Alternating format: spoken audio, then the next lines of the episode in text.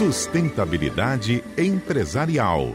Oferecimento Sebrae, Beach Park, Naturágua e Empresa Vitória. Sustentabilidade empresarial. Apresentação Maísa Vasconcelos.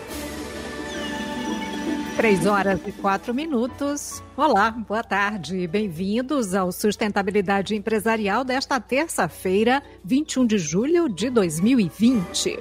Nós falamos ao vivo, transmitindo pela FM 95.5, pela AM 1010 e pela CBN Cariri 93.5.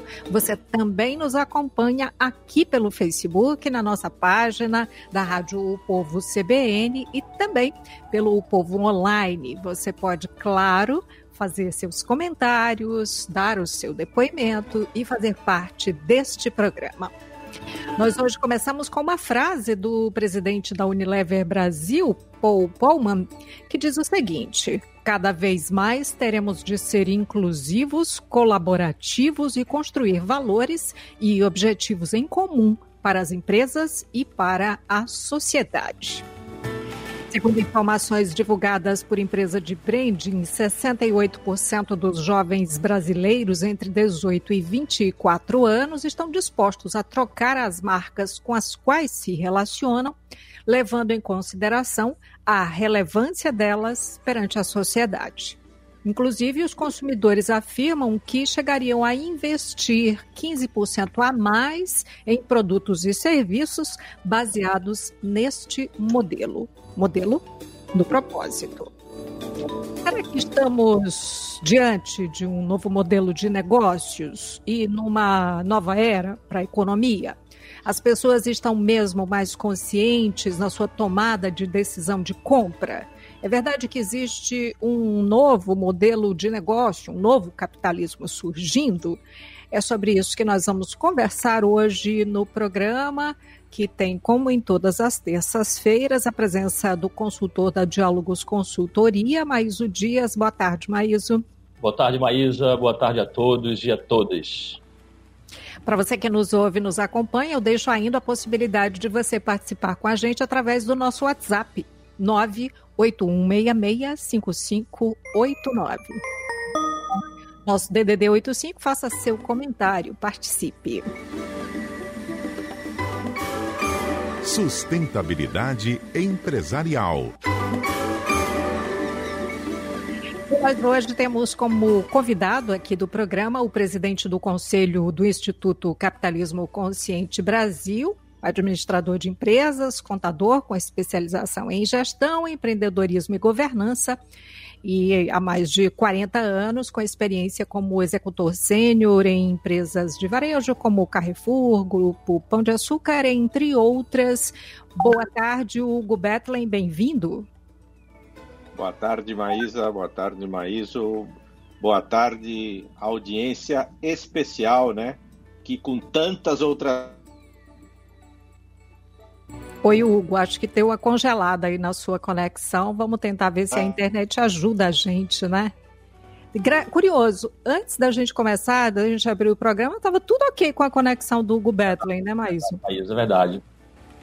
Daí começamos e ele ficou congelado aí. Vou pedir então para o Hugo sair e voltar. É, vamos lá. Manda aí mensagem no WhatsApp do Hugo Bethlen para a gente ver de que forma que a gente restabelece. Vou repetir, a gente estava aqui no intervalo, antes de começar o programa, felizes da vida, conversando, falando sobre evento que tem hoje, um talk show que o Hugo Bethlen vai, do qual ele vai participar, talk show consciente, e aí falávamos sobre é, experiências, enfim, e a conexão estava ok. Bom, o Hugo Betlen está de volta aqui com a gente. Olá, Hugo Betlen, bem Boa tarde, boa tarde. Troquei a rede. Ah, legal. Já, já troquei também, mas é... Bom, boa tarde, Maísa. Boa tarde, Maíso. Nunca tinha visto essa dupla, né? Maísa e é. é muito, muito interessante. É, boa tarde, audiência. Eu não sei mais como qualificar hoje em dia, né? Porque antigamente eram ouvintes e agora são também assist, é, é, telespectadores, só que não pela tele, mas pelo, pelo computador. Então, é, o meu agradecimento muito grande a, a, ao povo CBN poder nos encaixar nesse momento tão significativo para né, a reflexão mundial e brasileira. E também a todos vocês que estão participando, muito obrigado, porque com tantas coisas que vocês têm para fazer nessa vida de home office, homeschooling e outras coisas, é, com tantas lives, com tantos webinars, com tantas coisas, né? Dedicar esse tempo para nós é muito relevante. Então, muito obrigado. Bom, a gente é, costuma começar aqui o programa com as considerações do Maíso e eu já deixo aqui a minha pergunta, que é uma pergunta bem básica, né? Porque a gente parte do princípio de que a gente também está trazendo uma informação é, bem elementar, né, para quem quer conhecer o tema, pedindo para você é, definir, né, o que, que é capitalismo consciente. Maíso quer acrescentar aí? Quero sim, Hugo, agradeço sua participação, sua prontidão né, em aceitar o nosso convite. É, Maísa, eu quero complementar um pouco a sua fala e até falar para quem está nos ouvindo, né, eu, como um especialista em responsabilidade social, fico muito feliz com este avanço de uma nova postura que você falou aí dos jovens e exigente postura do consumidor, né, e de uma crescente economia colaborativa, inclusiva, do qual o Hugo vai nos dar uma aula, aumentando, seja aqui no Brasil, no Ceará, em todos os lugares e feliz também por trazer esse tema aqui para o nosso programa. Eu complemento ainda a frase do grande executivo da Unilever, que é uma frase muito legal e também, com certeza, o Hugo e o Flávio eles vão também detalhar um pouco mais sobre essa frase. Todas as embalagens, abre aspas, todas as embalagens da empresa da Unilever, né, o presidente da Unilever. Todas as embalagens da empresa terão de ser recicláveis e de fontes renováveis até 2025.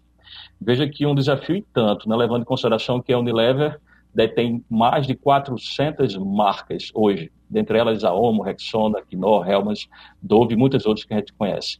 Então é isso, vamos aprender agora com o Hugo sobre capitalismo consciente. Com você, Maísa. Então, já deixei aqui a pergunta, né, sobre a definição, uma coisa bem básica mesmo, né, ali do comecinho. O que, que é capitalismo consciente? Isso não é um contrassenso, assim, tendo em vista que uh, o, o, conceito né, de capitalismo visa o lucro, né? Como é que esse conceito novo se encaixa na vida das organizações que visam o lucro? É muito interessante, Maísa e Maísa, obrigado pelo, pela pergunta. Quando a gente fala de capitalismo consciente, parte do princípio que existe um capitalismo, então, inconsciente, né? Porque senão não existiria o, contra, Isso. o contraponto. Na verdade, é, o capitalismo consciente é uma instituição sem fins lucrativos, fundada em 2008 nos Estados Unidos pelo John Mack, que é o CEO e cofundador da mais exemplar rede de supermercados sustentáveis do mundo, a Whole Foods Market, e pelo Raj Sisodia, que é um professor de marketing é, na, no, em, Babson, em Babson College. Eu o conheci na época de Pão de Açúcar em 2011 ainda. E em 2013 fundamos então o Chapter, né, o chamado Capítulo Brasileiro do Capitalismo Consciente, e nasce então o Instituto Capitalismo Consciente Brasil. Nós existimos para ajudar a transformar o jeito de se fazer investimentos e negócios no Brasil, multiplicando os pilares que levam a uma gestão mais humana, mais ética e mais sustentável para diminuir a desigualdade. Os negócios conscientes devem ter um propósito maior, tratar todos os stakeholders de forma equânime, criar cultura e valores que garantam né, a sua perpetuidade e ter principalmente um líder consciente que cuide de tudo isso cuide principalmente das pessoas e também do planeta. Tá? Então, no fundo, o que é o capitalismo consciente? É aquilo que o Klaus Schwab, né, do, do Economic Forum, lançou em Davos já em janeiro desse ano, chamado Capitalismo para Stakeholders, por um mundo mais coeso e mais sustentável. Né? Só que esse conceito não é de 2020. Klaus Schwab lançou esse conceito em 1973. Só que em 1973, o World Economic Forum tinha apenas três anos. Era muito pequeno em termos de relevância. É, a gente tem A gente está tendo, de novo, está travando aí a sua conexão, Hugo. Peraí, vamos tentar restabelecer. Eu vou fazer o seguinte, vou pedir aqui o intervalo. Durante o intervalo a gente testa direitinho, mas você estava falando tá justamente, e a gente retoma disso, né? Que você estava falando sobre o conceito que é dali dos anos 1970, mas que parecia okay, tá não, tá não aplicável nesse momento. Vamos lá então para esse intervalo, a gente ajusta aqui essa conexão e volta retomando aí desse ponto. Sustentabilidade empresarial. Um minuto com Lúcio Brasileiro. Aqui brasileiro, profissão Esperança. Meu recado é curto e doce, diretamente do set de O Povo CBN, sob os auspícios de M. Dias Branco, sempre de braços abertos para crescer. A pergunta é: posso denominar cerveja e vinho de drink? E a resposta: não porque drink se presta apenas para as bebidas destiladas, tais uísque, vodka e, por que não dizer, cachaça. Isso posto, até amanhã, com Deus. Um minuto com Lúcio Brasileiro. Você sabia que depois do tabagismo, a obesidade é a principal causa evitável de câncer? Com o balão intragástrico SPATS, você tem um excelente aliado no combate à obesidade, perdendo em média 20% do seu peso total. Ele tem uma grande vantagem em relação aos outros por ser ajustável e de permanência de um ano. O procedimento é realizado através de uma simples endoscopia. Viva mais e melhor. Emagreça. Dr. Helmut Poti, CRM 10380, RQE 6284. Mais informações ligue 981 18 35 35.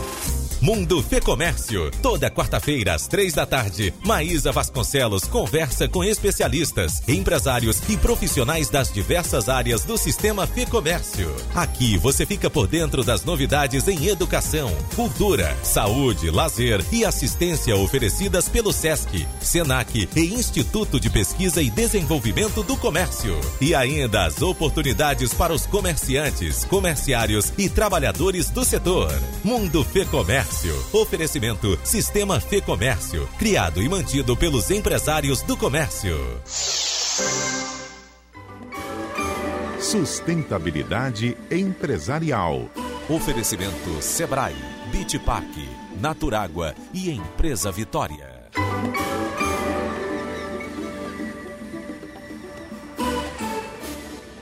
São 3 horas e 16 minutos. Tendências em sustentabilidade. A pandemia do novo coronavírus antecipa tendências de consumo. Enquanto o comércio virtual se consolida, marcas buscam maneiras de se conectar com um público cada vez mais consciente. Mais o dia, seu comentário.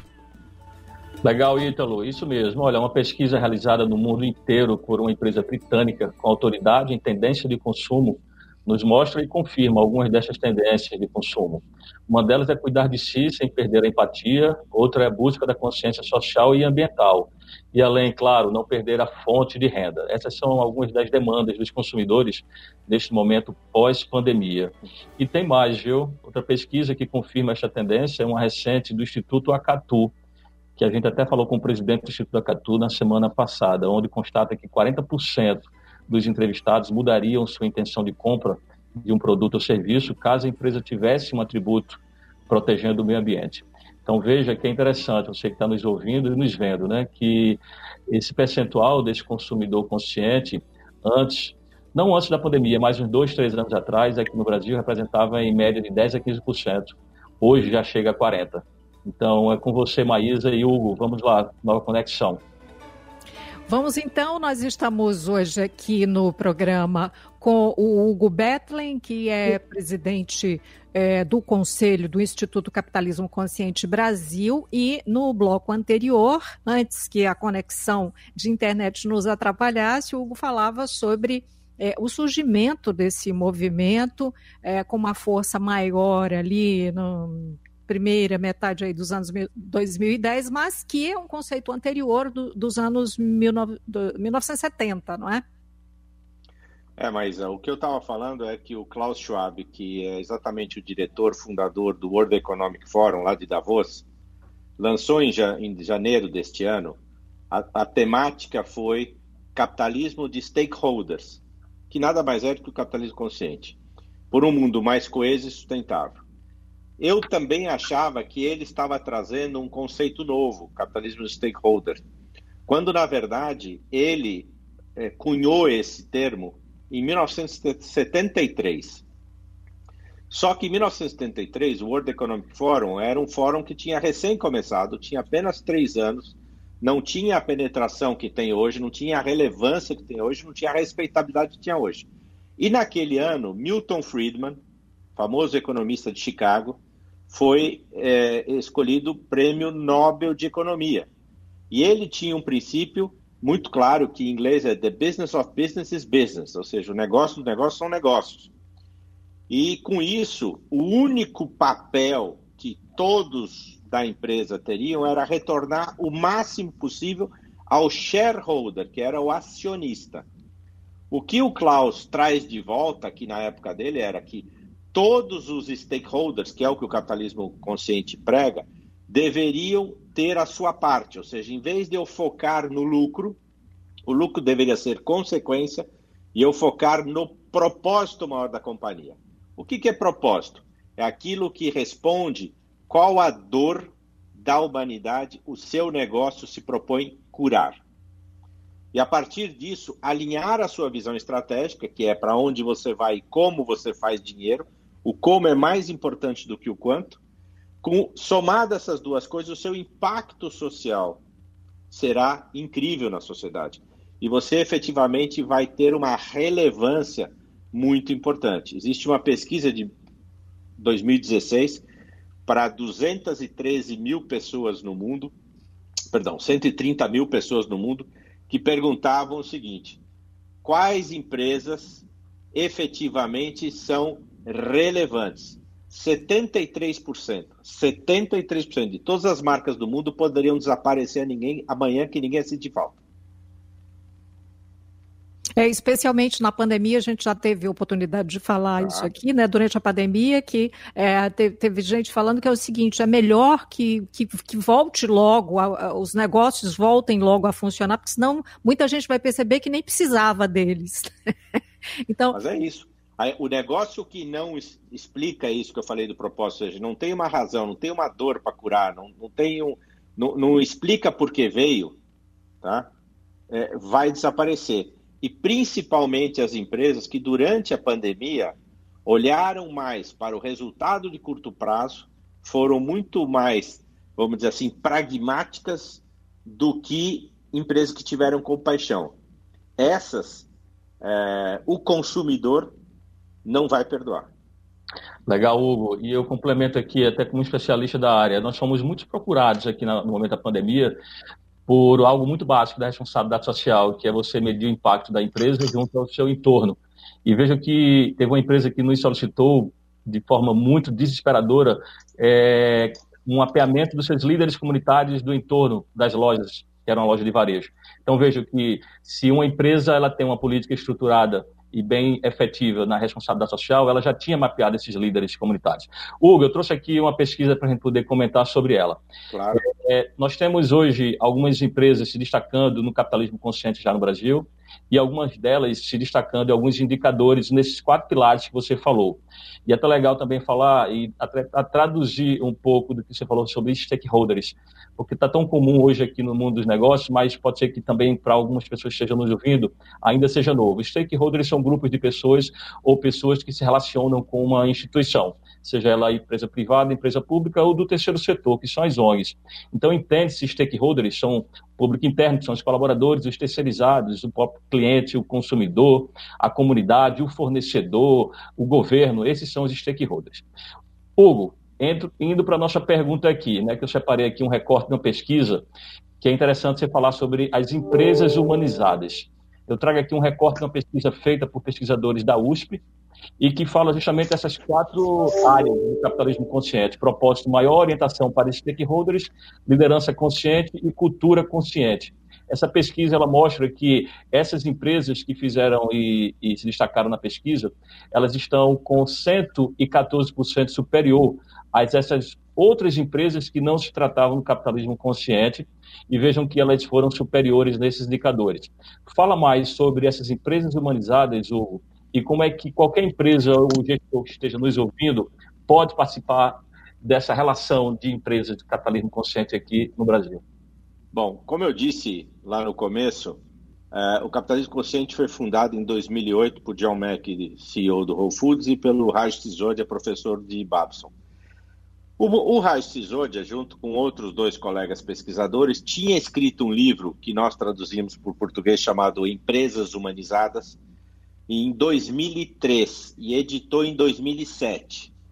Esse livro trazia 18 empresas que performavam muito melhor do que as outras e eram empresas cujo lado de publicidade, comunicação, oferta de preço era nula, praticamente nula.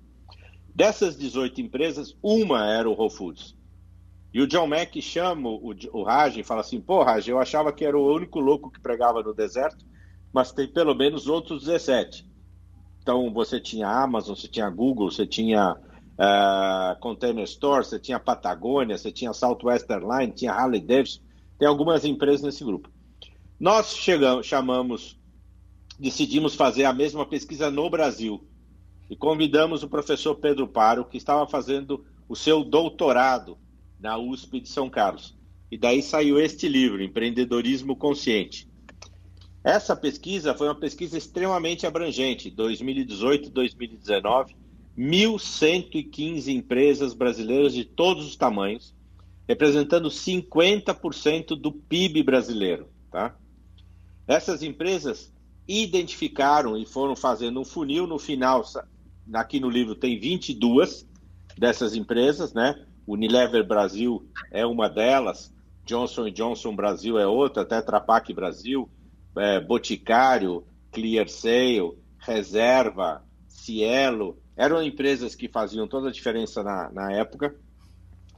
E essa pesquisa mostrou o seguinte, mais que os colaboradores delas, em comparação às 500 maiores empresas do Brasil, lá da lista Forbes, né, são 224% mais engajados.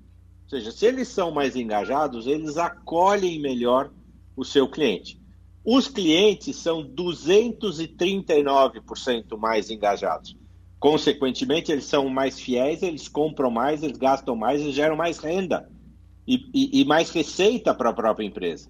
Com isso, aquilo que você falou, o retorno, o número que eu tenho um pouquinho diferente, são 132% acima da média.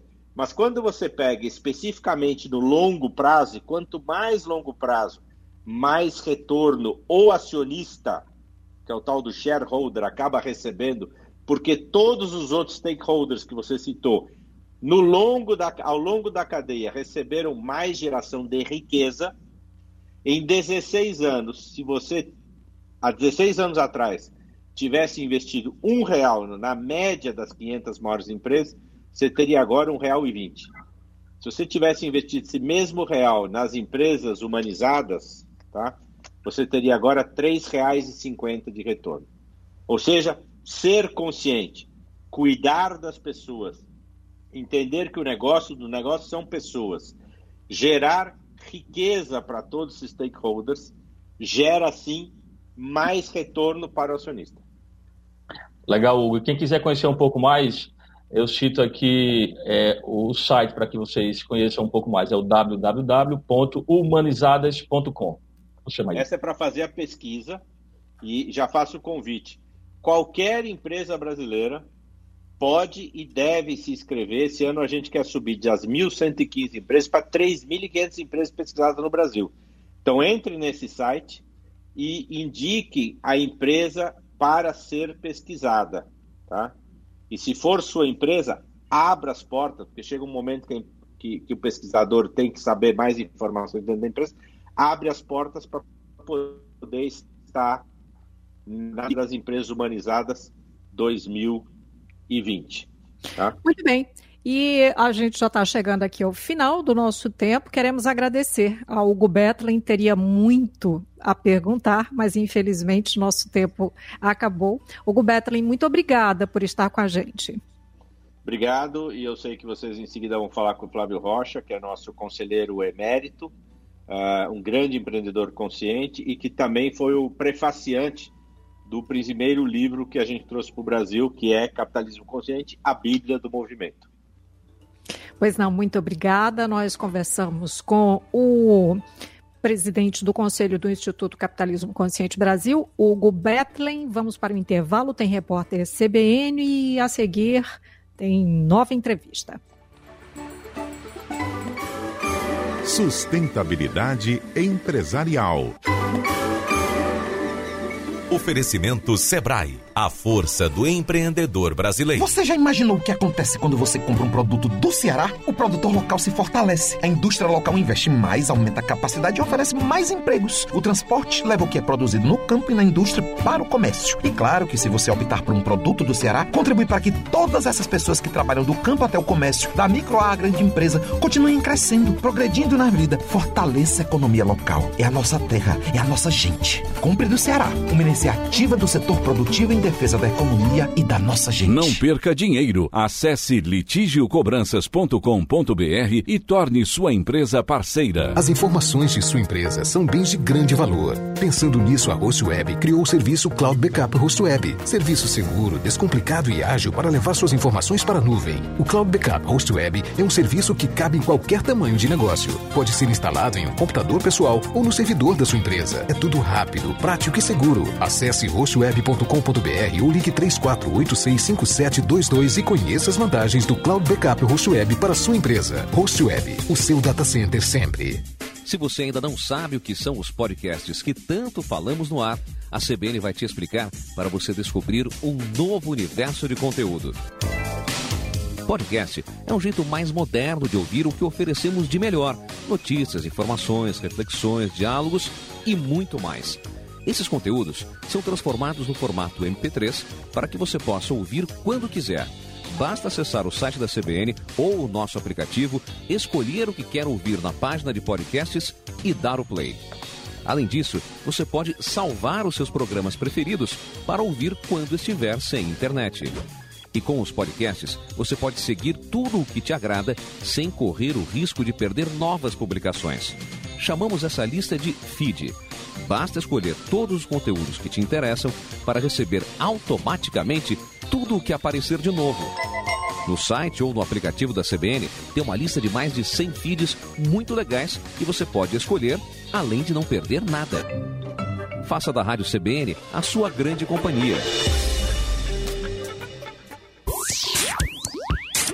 Você pode acompanhar a rádio O Povo CBN no seu iPhone, no iPad ou no seu smartphone. Basta baixar o aplicativo gratuito na App Store ou no Google Play.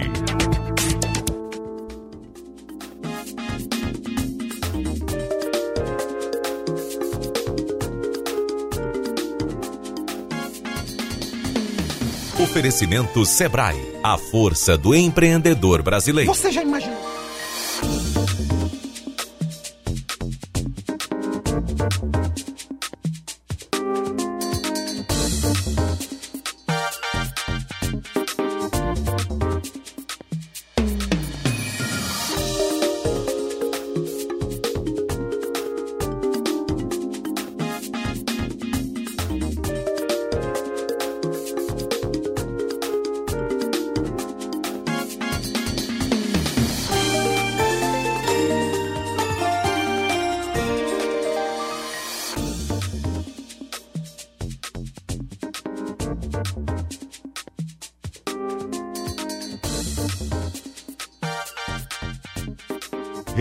CBN, top de 5 segundos.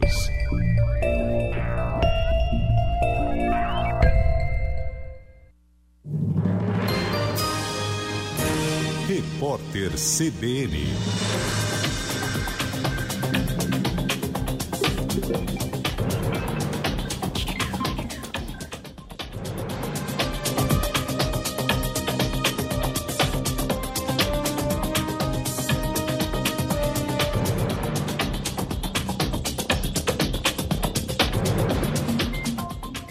Terça-feira, 21 de julho de 2020. A Caixa Econômica Federal começou a acreditar hoje a primeira parcela do auxílio emergencial para mais 701, 721 mil aprovados. Os novos inscritos realizaram um cadastro entre 17 de junho e 2 de julho prazo final para solicitação.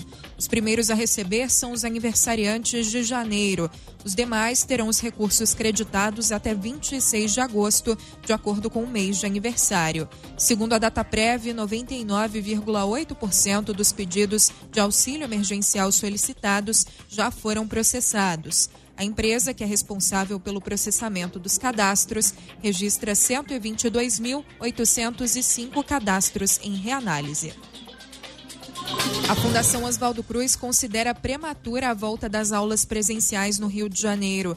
Um estudo da Escola Nacional de Saúde Pública mostra que a Covid-19 ainda está fora de controle no Brasil.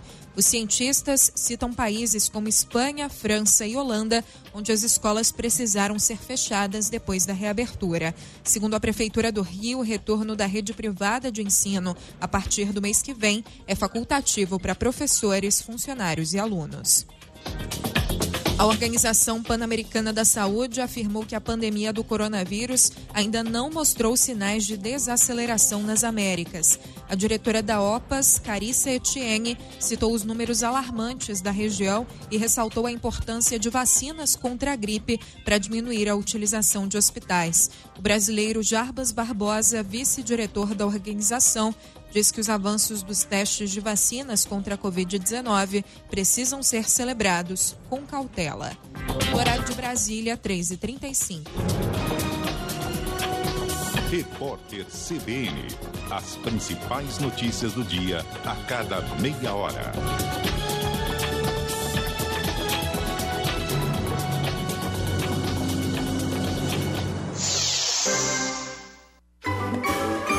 Sustentabilidade empresarial. Oferecimento Sebrae, Bitpark, Naturágua e Empresa Vitória. Sustentabilidade empresarial. Apresentação Maísa Vasconcelos. Nós estamos de volta e eu lembro que você pode participar deste programa enviando seu comentário para o nosso WhatsApp DDD 85 981665589. Você pode ainda ligar para o nosso fixo 30664030, sim, e fazer o seu comentário aqui pela nossa página no Facebook. Fique à vontade. São 3h36. Agenda 2030. Bom, como em todos os programas, a gente fala aqui sobre uma agenda que é uma agenda global, uma agenda de governança para todas as empresas, empresas essas públicas, privadas ou do terceiro setor, que atua numa agenda global da ONU pactuada com 193 países. O Brasil faz parte desse grande pacto, dessa grande agenda humanitária que tem como grande objetivo a erradicação da pobreza e a melhoria da qualidade de vida de todo, de todo mundo. É, a gente fala aqui sempre no nosso programa sobre alguns dos, dos Objetivos de Desenvolvimento Sustentável, que são os ODS. São 17 ODS, e eu destaco no nosso programa hoje aqui, que a gente vem falando de capitalismo consciente, a gente trabalha aqui o Objetivo 12, Consumo e Produção Responsáveis, que é assegurar padrões de produção e de consumo sustentáveis, e o Objetivo 17, parcerias e meios de implementação. Nunca se falou tanto em parceria agora no momento pós-pandemia e no momento pós-pandemia. A gente vai ouvir agora do Flávio Rocha, que ele tem vários exemplos de como ele, como presidente do conselho do Grupo Guararapes, vem fazendo parceria para que todos esses objetivos dessa agenda pactuada com 192 países, o Brasil pode sim fazer a diferença e atingir essas 169 metas até 2030. Então é isso, fica com você, Maísa. A gente já aborda aqui a Agenda 2030 para o nosso tema aí agora com a Flávio Rocha. Muito bem, então nesse bloco nós vamos conversar com o presidente do Conselho de Administração do Grupo Guararapes, que inclui, entre outras empresas, as lojas Riachuelo e a Midway Financeira. O grupo conta com 40 mil funcionários, sendo um dos 15 maiores empregadores do país. Flávio Rocha, boa tarde, bem-vindo.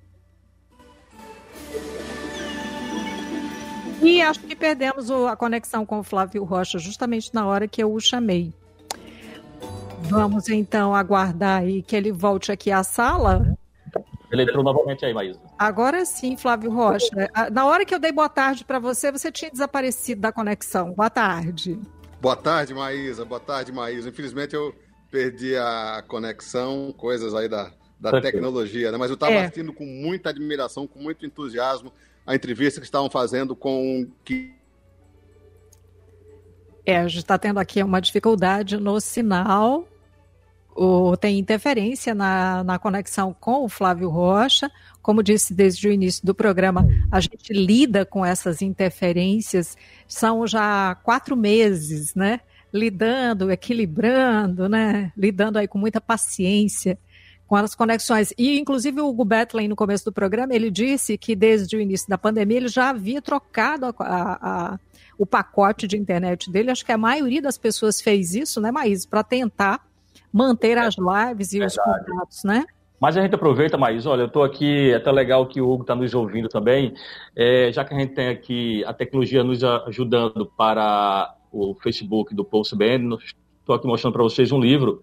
Esse livro, muitas pessoas me perguntam, na prática, né, como fazer o capitalismo consciente. E aí tem esse livro aqui, que é um livro que ele nos conduz de forma muito prática é, o processo de construção do capitalismo consciente nessas quatro esferas do capitalismo consciente que o Hugo falou, eu posso repetir aqui para vocês, que é você obter um propósito maior, você fazer um engajamento com os stakeholders através de um líder consciente para formar uma cultura consciente. Então é interessante. Vamos lá tentar, Flávio Rocha. Terceira tentativa. Se a é. gente não, se a gente não conseguir via internet, a gente liga para você para você falar por telefone e a gente não pode perder a entrevista. Verdade. É, Flávio, gostaria então de partindo do que o, o Gubetlen falava ali no início, você estava justamente dizendo que estava assistindo, ouvindo atentamente. É, queria saber como é que o grupo Guararapes, ou especificamente as lojas Riachuelo, enfim, vem desenvolvendo esse conceito de capitalismo consciente.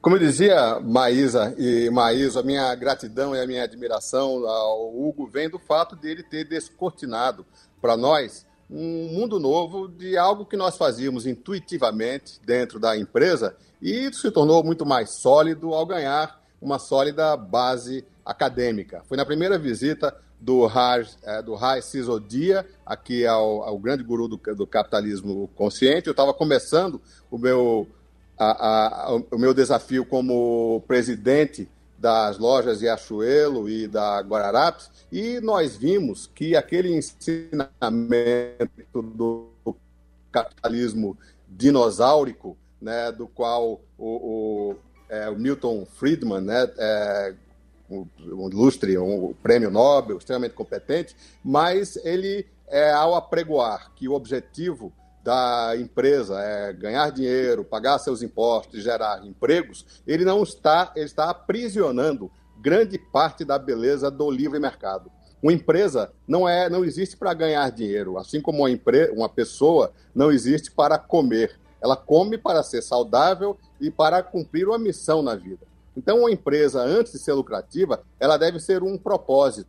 E foi assim que nós descobrimos o maravilhoso propósito da nossa empresa, da Riachuelo, que transforma uma vocação natural do nosso povo nordestino, que é a habilidade têxtil, desde a da secular mulher rendeira e das costureiras das nossas unidades é, industriais, é transformar esta habilidade numa ferramenta poderosíssima de inclusão, que é a moda.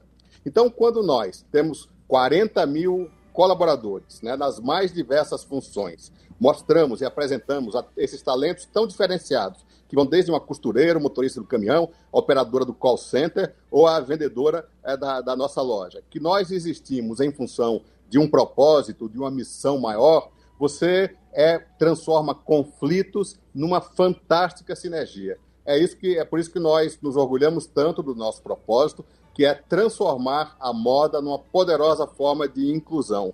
E é isso que tira a mim e aos nossos 40 mil missionários da democratização da moda da cama pela manhã. Isso é que se chama uma empresa consciente, uma empresa movida em torno de um propósito. Legal. E Flávio, obrigado aí por você estar participando aqui do nosso programa, contribuindo muito pelo tema do capitalismo consciente. Flávio, vemos no mundo e ainda mais que gente, eu vou fundamentar um pouco aqui a minha pergunta próxima. A gente vê no mundo e aqui no Brasil, aqui no Nordeste mais ainda, um esgotamento dos recursos naturais, um aumento da extrema pobreza, uma escassez de, escassez de água potável para a, população, para a população, um aumento do desemprego, um aumento de imigrantes e refugiados aqui nas cidades do Brasil e aqui no Nordeste e ainda mais aqui no Ceará, Fortaleza. A minha pergunta é com base com relação ao compromisso social, Flávio. Vimos nesta pandemia um aumento do compromisso social por parte de muitas empresas especificamente nas lojas Riachuelo, inclusive a gente já pesquisou e não foi diferente. Vocês atuaram de forma muito brilhante com relação ao compromisso social. O que você poderia nos dizer neste momento pós-pandemia, falando de retomada da economia com relação ao compromisso social? Bom, é, Maíso, a nossa, o nosso compromisso, o nosso propósito de incluir através da moda se desdobra numa forma de inclusão que é a mais preciosa de todos, que é incluir pelo emprego. Né?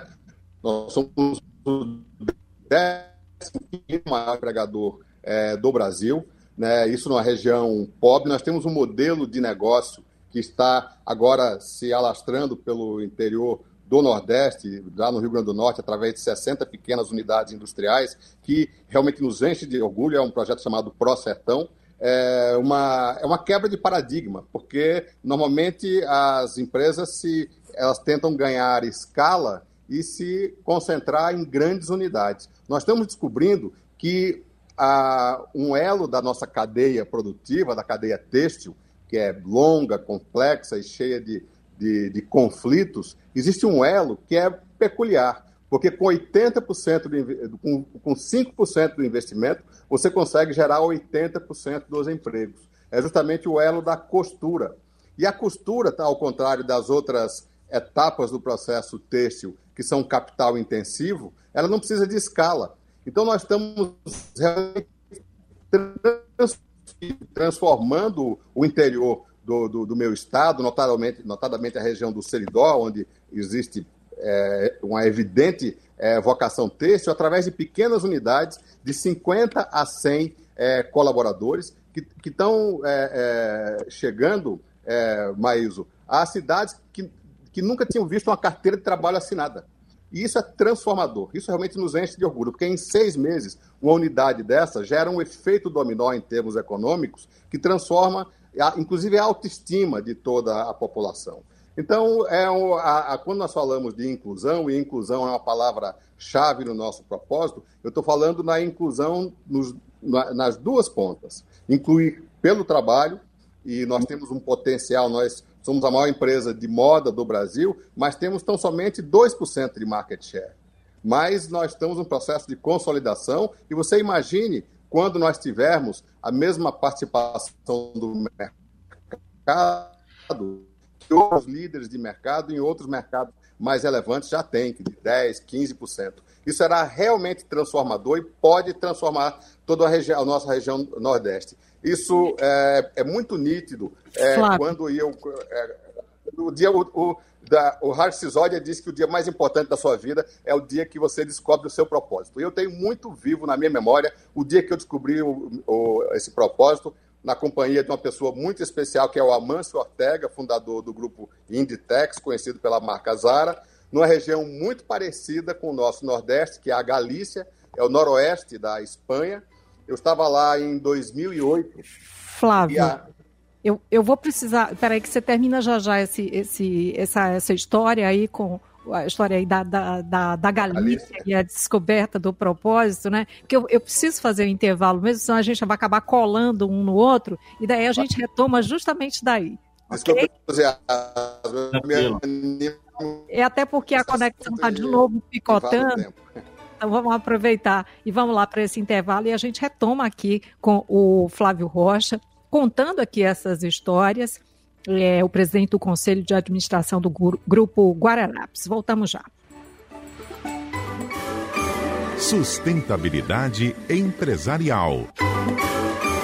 Oferecimento Sebrae, a força do empreendedor brasileiro. Querer bem é estar sempre pertinho, mesmo à distância.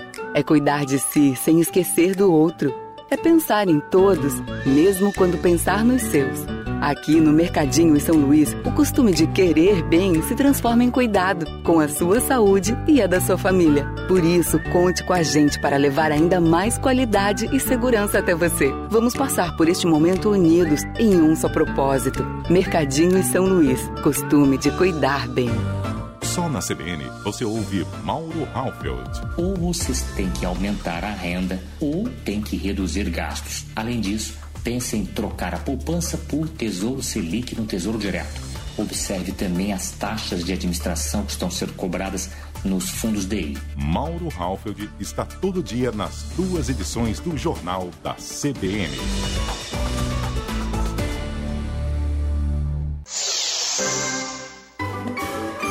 Sustentabilidade empresarial.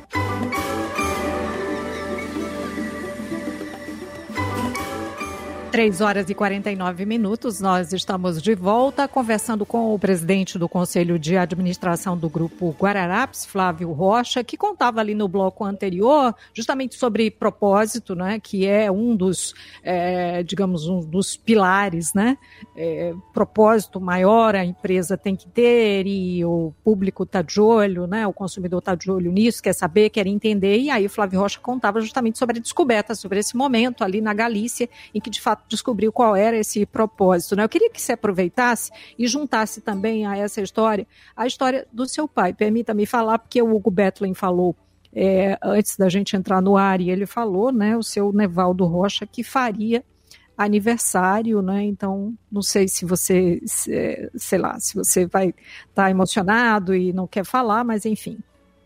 Não, mas me dá muito prazer falar do meu pai, é uma coisa que me enche de orgulho. Aliás, é impossível falar da nossa empresa sem falar da, dessa figura maravilhosa que é o, a grande coluna mestra dos nossos valores, é, de todos os ensinamentos que a gente descobre cada vez mais presentes aqui na, na cultura da empresa.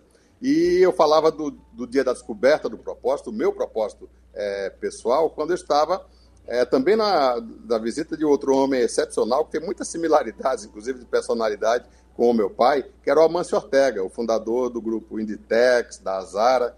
E lá eu conheci realmente um modelo de negócio transformador. Eu estava em 2008, no auge da crise mundial, para você ter uma ideia, a Espanha tinha quase 30% de desemprego nessa época, 50% entre os jovens, e a Galícia, que é a base da, da Zara, ela estava é, é no pleno emprego, porque naquela época eram 3 mil lojas do mundo todo despejando pedidos naquela região de vocação têxtil. E através de centenas de pequenas oficinas, você mantinha toda a mão de obra ocupada. Quando eu vi isso, eu falei, isso é perfeitamente replicado, replicável da minha região, na região Nordeste, nós temos essa mesma vocação, essa mesma habilidade, e foi aí que começou o nosso projeto Pro Sertão, onde nós começamos a descentralização desse elo de maior impacto social, que é a costura. Como eu disse, com 5% do investimento de toda a cadeia têxtil, você chega a gerar 80% dos empregos. E é, hoje nós estamos com 60 é, fábricas é, em todo do, no interior do Rio Grande do Norte, principalmente na, na região do E até agora, nessa terrível pandemia, a gente usou para manter vivas essas fábricas o, a, a, nossa, a nossa oportunidade de dar a nossa colaboração, sabendo que a gente faz de melhor, que é costurar, que é colocar amor nas peças de têxteis, né? Então nós já doamos algo em torno de 35 milhões de reais em peças, em equipamentos é, de proteção hospitalar, né, que estão sendo doadas a várias é, instituições, e com isso estamos conseguindo manter viva, vivos esses empregos e essa atividade no interior de uma das regiões mais pobres do Brasil. Maíso.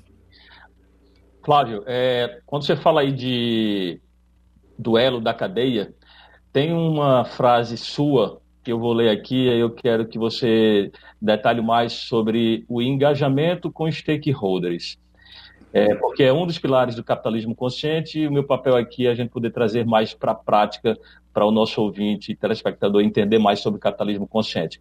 Tem uma frase sua que é, abre aspas, a liderança corporativa deve evidenciar os rumos da empresa, convencer os seus liderados no porquê da existência da empresa, Nessa visão holística da companhia, conseguimos também criar uma imagem sólida. Imagem esta que os clientes acreditam e compram. Assim, fechamos a cadeia em que todos ganham. Fecha aspas. Flávia, minha pergunta para você, é, além desse elo que você falou é, no interior do Estado, qual o outro engajamento com outros públicos que as lojas de Riachuelo se conectam, se relacionam? Você pode falar mais como é esse engajamento com os stakeholders, comunidade, fornecedor, cliente, público interno? Maíso, nessa colocação, eu acho que reside o meu grande aprendizado com o convívio com o capitalismo consciente. Né? O CEO, a liderança é, é, empresarial da escola, desse capitalismo dinossauro, jurássico, vamos dizer assim, é aquele que se coloca na posição do pitbull do acionista. Ele defende a última linha a qualquer custo e perde uma grande oportunidade de, trans, de é, extrair sinergias dos stakeholders. Né? a empresa vira um inferno de cordas esticadas entre os conflitos tradicionais até os marxistas, capital e trabalho, fornecedor e cliente, porque cada real a mais pago ao fornecedor é um real a menos de proposta de valor para o cliente. Cada real a mais pago sobre a remuneração variável ou um aumento de salário à força de trabalho, olhado nessa, nessa, é, nesse nível é, rudimentar, do, do conflito vira um real a menos de, de lucro, de remuneração para o acionista. Quando você se coloca na posição não de pitbull do acionista, mas de um mediador é, é, é, imparcial do, do capital e trabalho, do fornecedor e do cliente, da comunidade do meio ambiente, essa empresa tendo um propósito e você e o CEO, essa é a função da, da liderança é, consciente, ela ser o garoto propaganda do propósito, e você coloca o propósito à frente de todos os desafios, todos entendem, os 40 mil missionários da, da democratização da moda entendem rapidamente que se a Riachuelo conseguir o seu propósito de alargar as portas da moda como ferramenta de inclusão, democratizar a moda, que é o nosso grande propósito, todos saem ganhando. Você maximiza a última linha em benefício do acionista, maximiza a remuneração e os bônus e os benefícios para a sua força de trabalho, você pereniza a relação com o fornecedor e cria uma relação de lealdade e você leva a melhor proposta de valor fidelizando o cliente. Então, é, essa é a, é a visão de um CEO consciente, de um CEO moderno. Ele não, ele não toma partido, ele é o, o árbitro imparcial é, dessa imensa sinergia de todos os stakeholders que fazem uma empresa. Obrigado. É isso. É, a gente teria ainda aqui que falar sobre a diversidade, sobre política de diversidade. A gente tem dois minutinhos, acho que dá tempo de falar, né, Flávio? O que, que você destacaria, então, dentro do grupo em relação a isso? Bom, a moda é a diversidade por excelência. Nós é, a moda é, por definição, né, a, o convívio né, de, dessa fantástica, dessa maravilhosa diversidade, principalmente num país como o nosso. A Riachuelo, por exemplo, tem orgulho de ser o maior empregador de. É, nós descobrimos isso é, por acaso, é, Maísa. É, nós fomos.